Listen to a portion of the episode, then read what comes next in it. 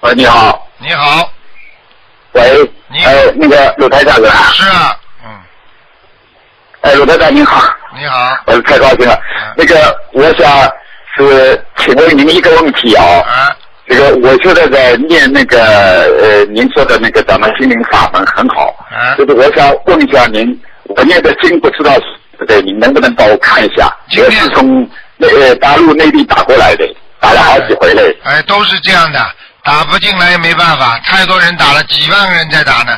我告诉你，你现在对对对你现在哎现在念的经，自己要自己，因为今天不看图腾，你自己感觉。我教你一个方法就可以了。第一，经念下去您之说那后个，哎经念下去之后，是不是人的精神比过去好了？啊，经念我觉得好像反应不大，那个啊，好，这第一个，第二个，你经念下去之后，人感觉是不是不大想吵架了？还有，经念下去之后，是不是做梦做到好梦还是噩梦？就是变化都不大，卢台长。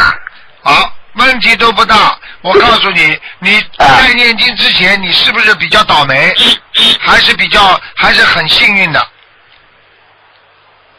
这个好像也没有，我自己生活都很平常的，好，我告感诉觉你也，很正常。好，很正常，并不代表你不生病。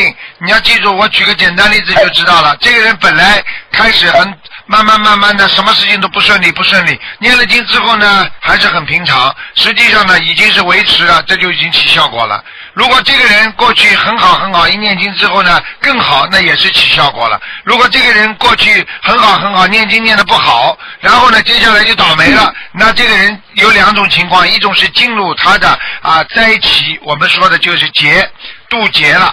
就是劫嗯劫难来了是的，还有一种呢，就是他慢慢慢慢的呢，就是经没有念好，或者啊欠的东西太多，有灵性上升，这两种可能性都是有的。